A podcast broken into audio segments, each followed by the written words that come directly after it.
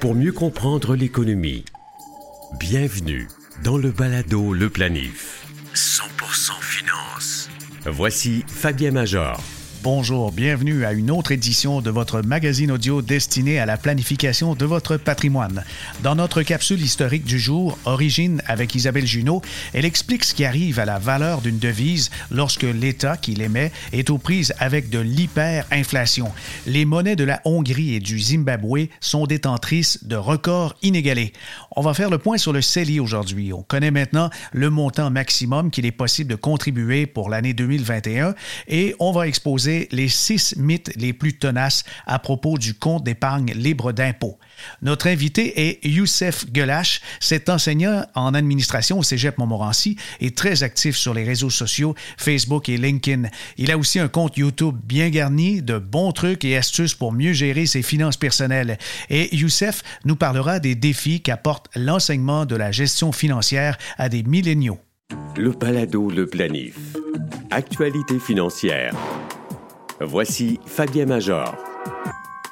Avant de vous énumérer les six mythes tenaces à propos du CELI, permettez-moi de vous rappeler que le plafond de cotisation pour 2021 est encore une fois à 6 000 C'était la même chose, c'était le même montant pour 2019 et 2020. Donc pour 2021, officiellement, le plafond est fixé à 6 000 Depuis 2009 euh, maintenant qu'on peut cotiser un compte d'épargne libre d'impôt. Et si vous n'avez jamais cotisé depuis son introduction, eh bien, vous pouvez déposer dedans 75 500 dollars. C'est la somme totale pour toutes les cotisations depuis la naissance du petit CELI en 2009. Donc, 2009, 2010, 2011 et 2012, le plafond était à ce moment-là de 5 000 dollars avec une note liée à l'inflation. Lorsqu'on avait une inflation, l'inflation qui s'ajoutait au montant cumulatif, on arrondissait aux 500 dollars et euh, on a basculé dans le 5 500 dollars à partir de 2013. Donc en 2013 et 2014, le plafond de cotisation au CELI était de 5 500 dollars. Pour 2015, surprise, à ce moment-là, Stephen Harper était en campagne électorale et puis il a fait euh, la promesse, entre autre qu'il était pour augmenter le CELI, il était pour augmenter le montant admissible au CELI et le porter à 10 000 Il a eu temps de le faire, mais cependant, ben, son gouvernement a perdu les élections et puis euh, le gouvernement Trudeau a ramené le montant à ce qu'il était en 2014. Donc en 2016, on s'est retrouvé avec un CELI diminué qui est passé de 10 000 comme plafond à 5 500 et ce fut le même montant ensuite qu'on a eu droit de cotiser pour 2017 et 2018. Maintenant, avec le nouveau 6 000 qui s'ajoute, je vous répète qu'on peut donc investir 75 500 Pour un couple majeur qui avait 18 ans au moment de l'introduction du CELI en 2009, ça fait quand même un très bon montant, 151 000 à deux qu'on peut mettre dans un compte d'épargne libre d'impôt. Mais quelle est l'utilité? Quelle façon on peut maximiser le compte d'épargne libre d'impôt?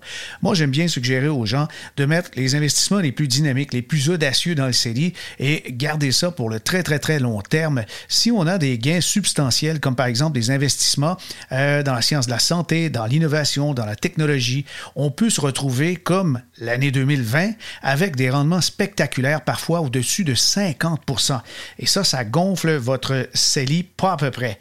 Maintenant, les mythes, les mythes tenaces à propos du CELI. Il y en a plusieurs et laissez-moi commencer d'abord par celui qui, euh, je crois, origine de son nom, le compte d'épargne libre d'impôt. Déjà, le nom, je trouve que ça porte à confusion, mais non, ce n'est pas un compte de banque. Ça, c'est un mythe très, très tenace.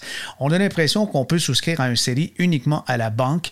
Non, on peut souscrire à un CELI auprès de fiducies, des firmes de courtage, les banques, les caisses en ligne, euh, peuvent aussi émettre des CELI, de même que les compagnies d'assurance.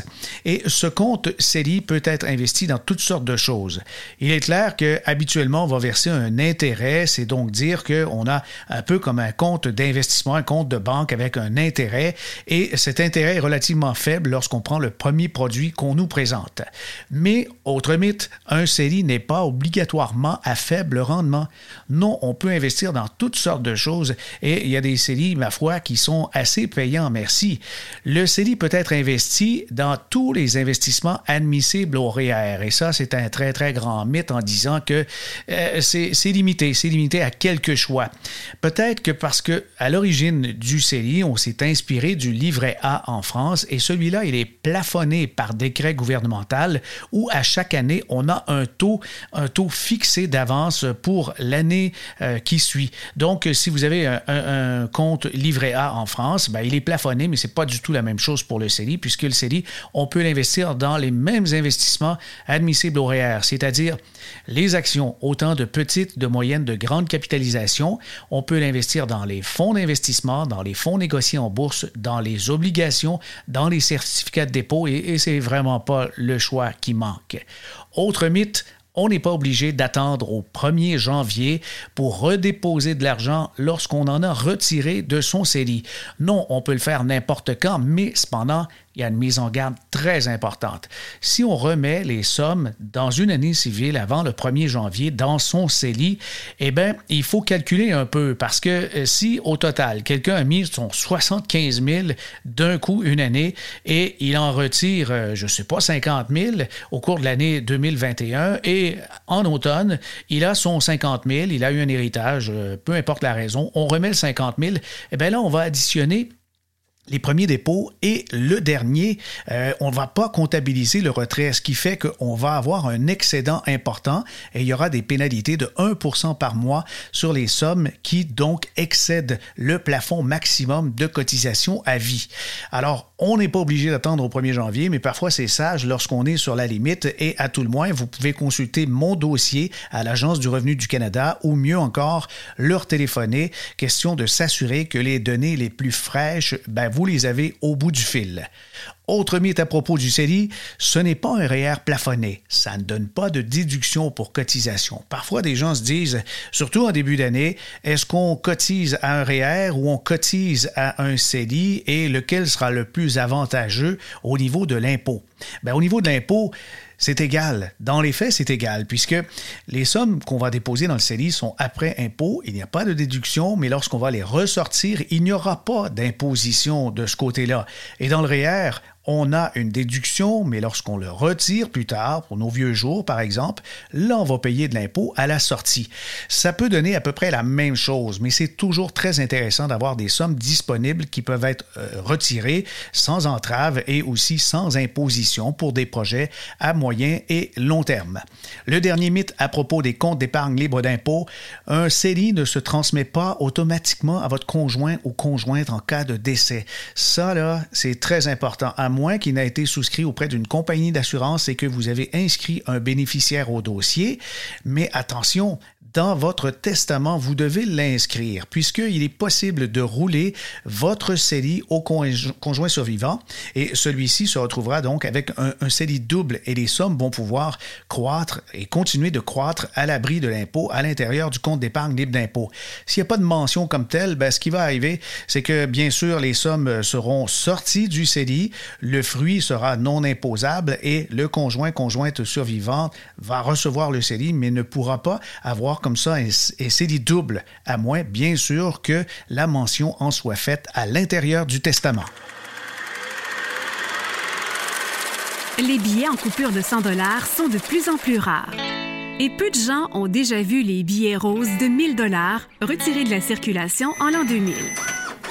Pourtant, ces spécimens sont loin de rivaliser avec quelques-unes des devises les plus démesurées à avoir été imprimées.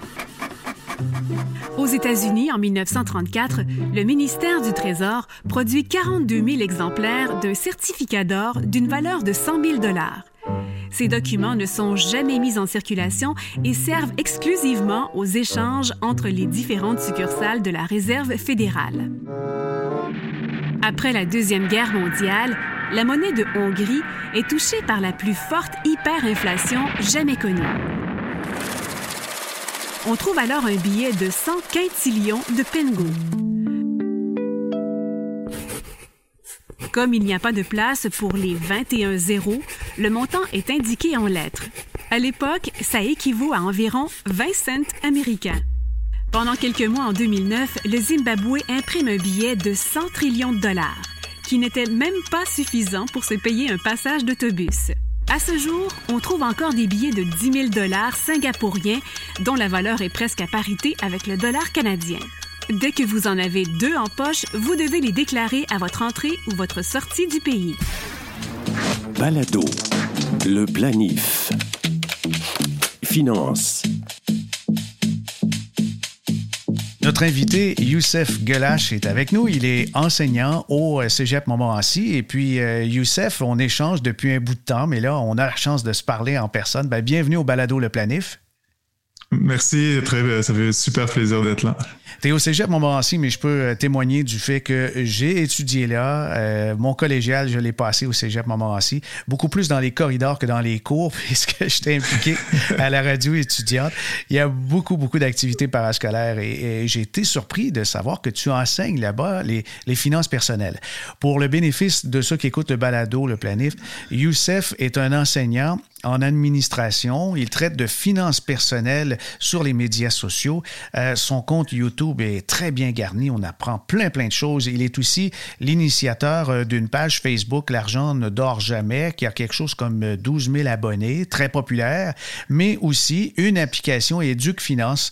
On va parler de tout ça ce matin. Et puis d'abord, parle-nous de ton travail d'enseignant. Qu'est-ce que tu enseignes exactement au Cégep? Donc, tu l'as as super bien résumé. C'est rare que les gens résument aussi bien mon, cursus, mais euh, depuis dix ans, en fait, je suis, euh, je suis prof d'administration. Donc, je donne des cours de, de gestion, comptabilité, finance, euh, fiscalité, des, des, cours un peu qui tournent autour de la gestion financière. Et, et ce qu'il faut savoir, c'est qu'au Cégep, il y a un cours complémentaire que n'importe qui peut prendre, qui est un cours de, de gérer ses finances personnelles, mais qui est un cours optionnel parmi la liste de, de choix qu'on connaît, là, de la gestion du stress, etc. Donc moi, c'est des étudiants qui veulent en apprendre un peu plus, qui s'inscrivent à ce cours-là. Et euh, c'est un des cours que j'adore donner. Je donne bien sûr d'autres cours, mais euh, c'est un des cours que, j'aime le plus enseigner. Et puis, euh, je, l'enseigne pratiquement depuis que je suis arrivé au cégep. Donc, je suis super content. surtout, ce qu'il faut savoir, c'est que moi, j'ai travaillé dans le domaine bancaire avant d'enseigner. Donc là, ça me permet de d'enseigner le domaine dans lequel j'ai j'ai travaillé et que j'ai un, j'ai un bon, une bonne expérience pratique là. Donc, donc c'est ça. Donc, c'est ce que je fais, disons, au quotidien, qui est ma, ma tâche principale. On espère que ça va devenir un cours obligatoire parce que tu as parlé des cours complémentaires dont gestion du stress et finances personnelles. Il me semble que ça va très bien ensemble parce qu'une fois qu'on gère bien ses finances, le stress diminue. Mais en attendant que ça devienne obligatoire, tu adores euh, enseigner cette matière et, qu'est-ce que ça comprend précisément?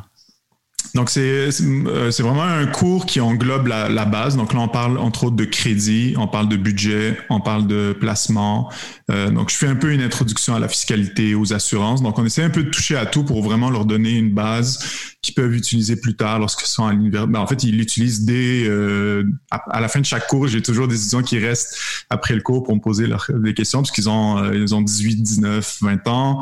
Ils viennent d'avoir leur première carte de crédit. Là, ils savent pas trop comment ça fonctionne. Donc, c'est vraiment des sujets pratiques qui leur servent déjà dès le cégep, mais plus tard aussi lorsqu'ils veulent s'acheter une propriété. Donc là, on fait vraiment un processus d'achat d'une maison. Euh, ils font une simulation boursière où là, ils gèrent des, euh, placements euh, d'achat d'actions canadiennes. On fait une déclaration d'impôt ensemble. Donc, c'est vraiment pratique qui leur sert et qui peuvent tout de suite mettre en pratique. Donc, c'est un peu le, les sujets qu'on couvre là. Ah ben, je suis ravi parce que justement, nos jeunes en ont besoin de, de ces connaissances-là et puis surtout euh, les mettre en pratique avec des simulations. Donc, euh, c'est un cours qui est facultatif. Ceux qui s'inscrivent, est-ce qu'ils vont avec euh, des appréhensions, avec un désir de, de savoir ou des fois c'est pour boucher un peu l'horaire? Qui va s'inscrire à ce cours? C'est vraiment une bonne question parce que le constat que j'ai fait, c'est que malheureusement, euh, moi j'aimerais ça toucher bien sûr tout le monde puis surtout ceux qui en ont besoin besoin ou ceux qui ont peu de connaissances, mais souvent ceux qui le prennent, c'est ceux qui ont déjà un peu d'intérêt. Donc, euh, donc là, ils viennent par curiosité, donc ils sont vraiment là par euh, disons par choix, euh, puis qui ont déjà une base, donc là qui gèrent quand même déjà bien leurs finances, mais là je les amène à un autre niveau. Euh, J'aimerais ça qu'il y ait plus d'étudiants qui s'inscrivent, qui en ont besoin, qui ont des problèmes de crédit ou qui vont faire des prix étudiants et tout ça, mais euh, en, termes de titres, tu sais, finances, on sait là, c'est un sujet tabou, pas très, euh, euh, pas très sexy pour les, euh, surtout pour les jeunes là, donc donc c'est ça. Donc j'ai un peu de tout, mais surtout des gens qui s'intéressent déjà un petit peu, je dirais. OK. Et, justement, ces jeunes, euh, parle-nous-en un peu. 18, euh, 20 ans, euh, on, est au cégep. Les, champs d'intérêt, ça, touche quoi? Qu'est-ce qui t'étonne dans ton travail, justement, de leurs activités à l'école et en dehors de l'école? Ben, ce qui est le constat euh, des fois qui fait un peu mal, mais c'est qu'ils travaillent tous. Donc, euh, en plus de l'école, ils ont tous euh, pratiquement là 90%, ils ont tous un emploi à temps partiel. Des fois même, ils font beaucoup beaucoup d'heures. pourtant, des fois, ils habitent avec leurs parents. Des fois, ils sont en appart. Il y en a qui ont une, une autre réalité aussi. donc, ils, ils, ils, jonglent entre l'étude et le travail, mais ils sont beaucoup moins impliqués que toi dans ton temps où tu faisais beaucoup d'activités parascolaires. Donc, euh, donc vu qu'ils travaillent, donc, euh, donc ils ont un horaire quand même chargé. Donc, ça fait qu'ils s'impliquent un peu moins au niveau des, des activités. Pourtant, c'est quelque chose que c'est qu'on devrait mettre de l'avant, même si c'est pas rémunéré, mais en termes d'expérience de de vie, on, gagne beaucoup en faisant des, activités diverses. Oui, justement, les activités parascolaires permettent de se créer notre premier réseau naturel de, contacts, d'amis, et il y en a qui nous suivent pour toute la vie. Alors ça, c'est étonnant. La majorité, donc, travaille, près de 90% euh, Crois-tu qu'ils travaillent vraiment par nécessité parce que pour payer leurs études, alors qu'au cégep, on peut pas dire que c'est là qu'il y a les, les, plus gros, les plus grosses factures? Hein? Non, je pense qu'ils travaillent plus pour consommer. Donc, ça y aide un peu à l'économie, là, parce qu'ils consomment quand même beaucoup. Il y en a qui sont un peu plus avertis, qui, qui sont en mode épargne parce qu'ils planifient déjà leur université, leur, euh, euh leur départ euh, en appart, leur premier achat de propriété. Donc, il y en a qui sont un peu plus euh, conscient de ça.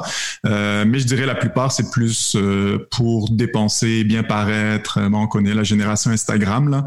Donc, montrer un peu qui, qui ont un pouvoir d'achat, mais en fait, c'est un pouvoir d'achat d'étudiants, là.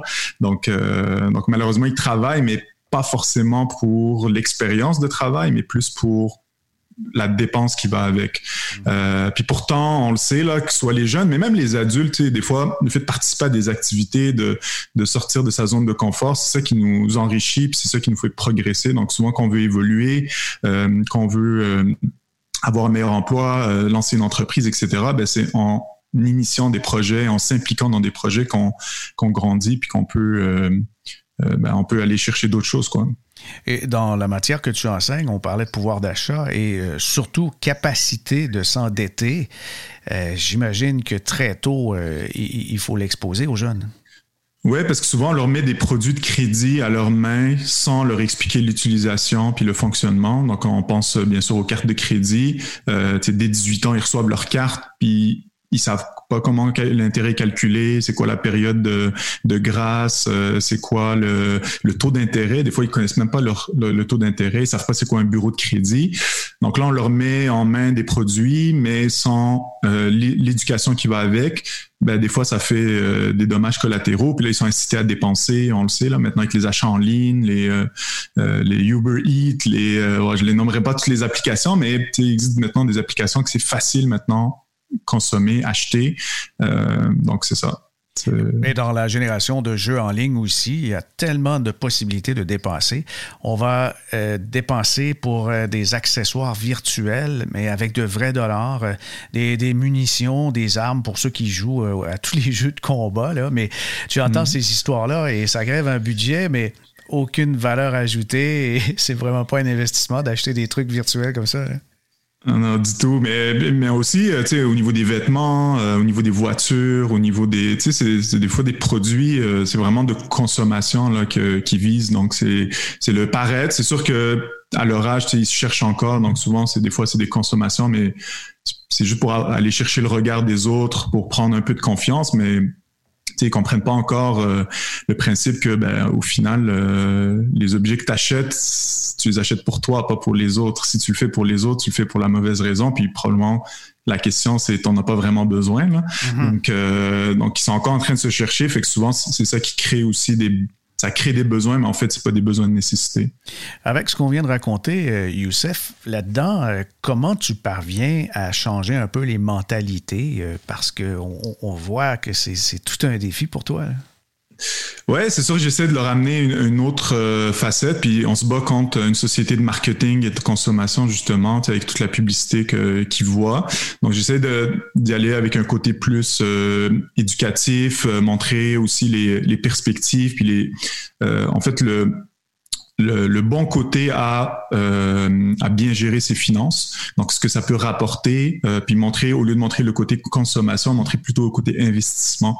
Donc, montrer les réussites, montrer ce qu'ils peuvent faire, en fait, s'ils ils, utilisent intelligemment, puis qu'ils commencent à bien gérer leurs finances dès leur jeune âge. Donc, euh, donc j'essaie d'amener ce côté-là plus euh, c'est pas euh, souvent on voit ça par des organismes puis des, euh, des gens qui veulent aider. Mais des fois en allant euh, avec un message moralisateur des fois ça ça fonctionne pas surtout pas avec des jeunes. Donc au contraire d'y aller plus avec un côté plus positif optimiste puis montrer les possibilités puis ce qu'ils peuvent faire avec leur argent. Souvent ils embarquent un peu plus. En tout cas ça, ça crée un déclic euh, beaucoup plus que si j'y vais avec un faites attention aux cartes de crédit. J'essaie de montrer, OK, ben, il y a des mauvais côtés à carte de crédit, mais voici comment, si vous l'utilisez intelligemment, comment ça peut vous servir. Donc là, ils, comprennent, puis là, ça crée un déclic parce que là, ils voient le bon côté de la carte de crédit et non juste ce qu'ils entendent à tous les jours par leurs parents, par leur entourage, par, euh, par la télé, tout ça. Là. donc, euh, euh, on, a tous passé par là, on a tous été jeunes, et quand on nous présente un interdit, évidemment, on veut l'essayer. c'est ça. En fait, c'est beaucoup ça aussi, je, je me mets à leur place, puis à leur âge, puis je me dis qu'est-ce que j'aurais aimé entendre comme discours, qu'est-ce que j'aurais aimé entendre comme conseil pour me faire gagner du temps, puis prendre conscience en fait en fait plus vite là donc euh, donc je dis pas que je réussis tout le temps là bien sûr là mm-hmm.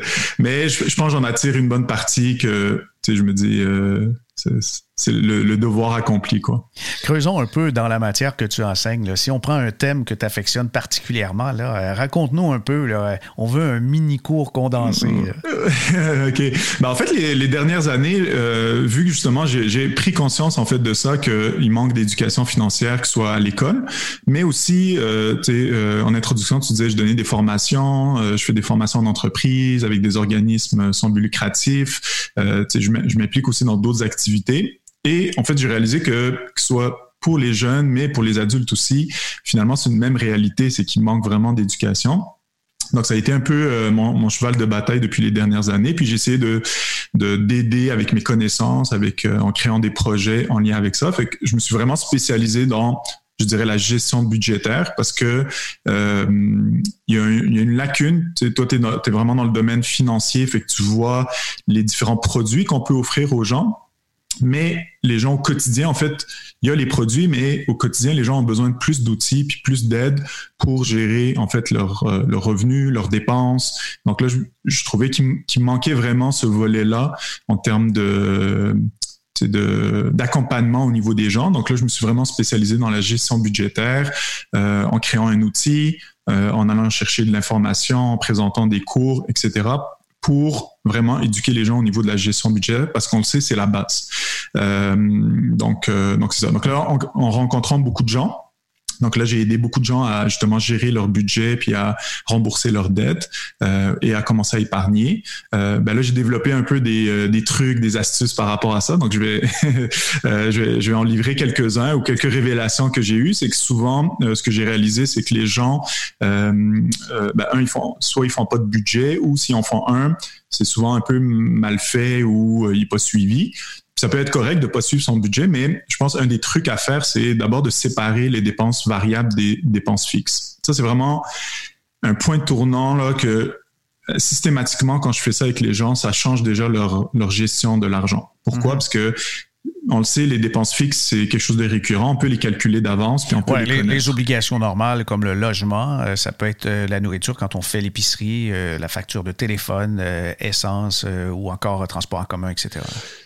Exactement. Mais tu vois, la nourriture, l'essence, moi, je le mets dans le variable parce qu'il faut quand même faire un petit suivi là-dessus. Fait que les dépenses fixes, c'est vraiment les montants qui sont connus d'avance, mais qui sont vraiment récurrents.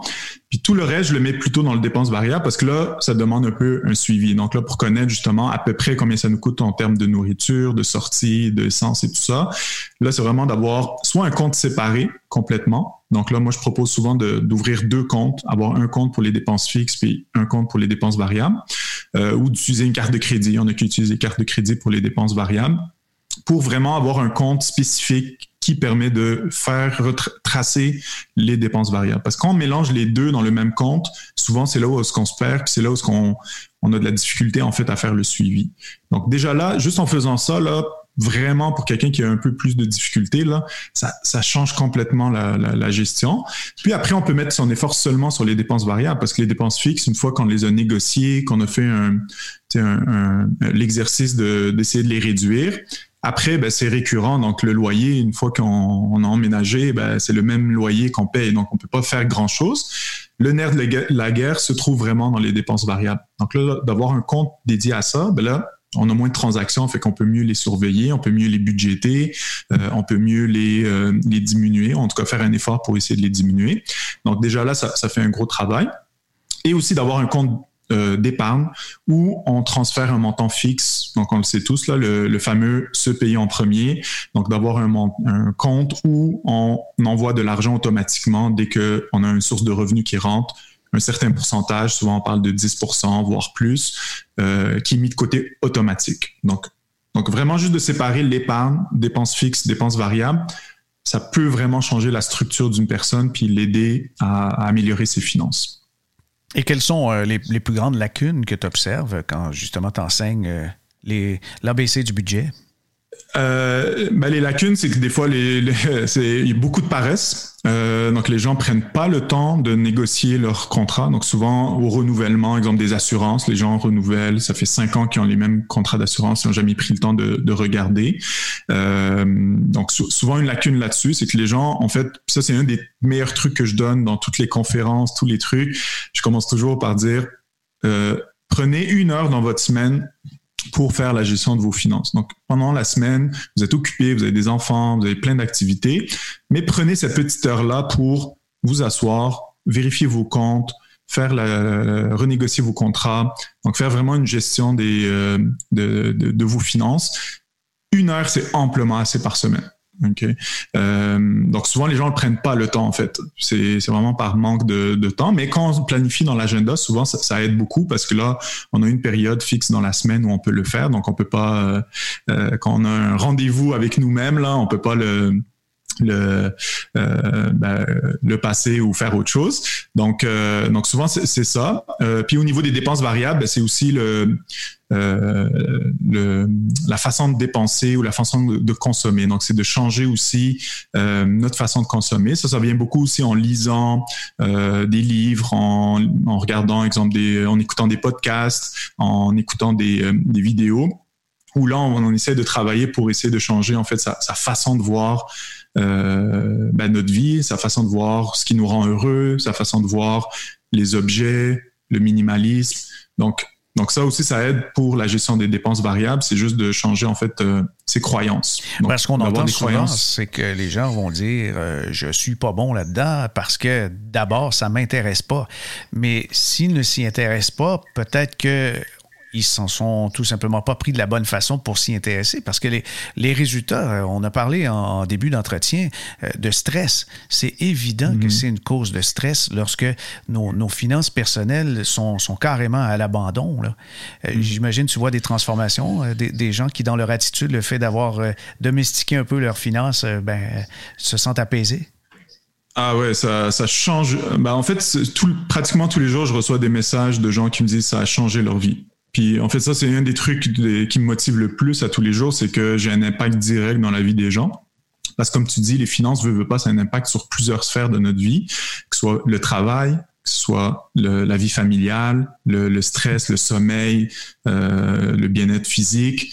Euh, bon, je ne ferai pas toute la liste, mais ça a un impact sur plusieurs aspects. Donc, dès que la personne a un petit peu de motivation ou passe à l'action, parce que c'est un passage à l'action tout simplement, puis une prise de, conscience et de décision, ben là, ça, tout d'un coup, c'est tout, toute notre vie, en fait, plusieurs sphères de notre vie vont être impactées. Donc là, on voit des résultats concrets rapidement. Mais ça prend cette prise de conscience-là, ça prend ce, ce, ce, cette petite heure-là par semaine qu'on consacre. Puis au fil des semaines, on voit l'évolution et là, ça nous motive encore plus à continuer. Donc c'est sûr que quand on, on se décourage, ben là, on passe pas à l'action, fait que forcément, on voit pas de résultats. C'est un peu comme euh, l'entraînement. Moi, je, fais souvent le parallèle avec l'entraînement. Ben, si vous vous entraînez pas, vous n'avez pas de résultats. Après un entraînement, c'est sûr que ça va être un résultat minime, mais c'est le fait de pratiquer le sport régulièrement que sur les années, ça va avoir un impact énorme sur votre vie. Donc, euh, donc c'est la même chose pour les finances, c'est de faire petit à petit, puis à un certain moment, ben, on va voir l'évolution, puis là, on veut plus. Donc là, on s'implique plus, on s'éduque plus, on s'informe plus, et, et là, l'impact peut être encore plus... Euh, une transformation encore plus grande. Tu as parlé d'épargne avec 10, euh, 15 ou 20 on se paye en premier, on met ça de côté. Est-ce que les jeunes sont assez rigoureux de ce côté-là, de ce que tu observes? Euh, oui, quand même. Euh, ceux que moi je côtoie, ils arrivent quand on leur explique un peu la méthode. Il y en a qui le font naturellement, que soit leurs parents leur ont éduqué ça. Euh, comme j'ai dit, des fois, moi, j'ai pas forcément le bon échantillon aussi, parce que c'est souvent des gens qui épargnent déjà. Euh, en fait, c'est les deux extrêmes. C'est soit ils épargnent, soit ils sont dans la consommation puis dans le crédit. En mhm. général, c'est vous êtes dans l'un ou l'autre. Euh, puis le la transformation, comme j'ai dit, se fait avec les croyances, se fait avec l'implication qu'on veut faire de la gestion de nos finances. Donc, euh, donc tant qu'on est dans le crédit, on est un peu dans le déni, puis on met pas les efforts. Puis quand on est dans l'épargne, ben là c'est l'inverse parce que l'on prend goût, puis on voit l'effet de l'argent, donc là on s'implique euh, beaucoup plus. Donc, on voit le, le, bon côté de l'intérêt composé, des, des placements, des, des, des, rendements, de la planification retraite. Euh, puis là, on, on, se prend un peu plus en main, puis là, on veut atteindre des objectifs, puis plus on atteint d'objectifs, plus ça nous motive à en atteindre, d'autres. Parmi les initiatives que tu as lancées, euh, il y a Éduc Finance, qui est une application, un site web, mais une application qu'on peut télécharger aussi. Exactement. Ben, en fait, en ce moment, on est en version bêta. Euh, peut-être dans les prochaines semaines, ça devrait être lancé la version 100% euh, mobile où là, ça va être téléchargeable à travers les, euh, les différentes plateformes. Euh, donc justement, ça c'est un des gros projets que je suis en train de lancer puisque c'est bien de faire de l'éducation, mais souvent ça prend un outil pour aider les gens. Donc, donc moi, mon idée c'était de vraiment créer un outil adapté qui aide au quotidien les gens avec leur gestion budgétaire. Donc facile à utiliser, qui, qui les aide au quotidien.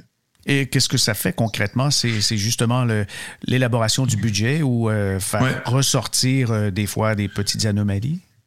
Oui, exactement. Donc, ça permet encore là de classer les dépenses fixes, dépenses variables. Donc, ça permet d'avoir un portrait de ses finances clair, euh, mais aussi ça donne des, euh, des, astuces, ça donne un calendrier des, euh, des, futures dépenses. Donc, ça aide à planifier, disons, les, ce, qui, ce qui est à venir.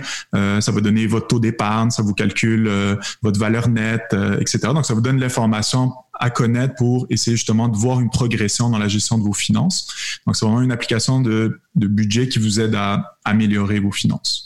Merci de ton temps, Youssef, et euh, je dirige les gens vers la page Facebook qui est très garnie, surtout très, très vivante et qui porte bien son nom, L'argent ne dort jamais. Oui, exactement. En fait, c'est devenu euh, vraiment le. Je l'ai lancé l'année passée, puis ça a connu vraiment un succès. Euh, donc, je suis très fier de ça. Puis le contenu est vraiment intéressant. Les gens partagent leur expérience, partagent leurs questions. puis ça me permet aussi de voir un peu la réalité des gens, mieux la comprendre, puis essayer de les aider du mieux que je peux. Oui, ben, C'est ainsi que se termine notre édition d'aujourd'hui. Pour plus de détails et obtenir des liens Internet qui complètent notre podcast, visitez le site baladoleplanif.com. Tous les épisodes y sont répertoriés. Vous pouvez aussi les entendre sur Spotify, Stitcher, Google et Apple Podcasts via les applications de téléphone et de tablettes numériques. Vos commentaires et sujets sont toujours bienvenus. Écrivez à fmajor.com. Ici Fabien Major. À bientôt.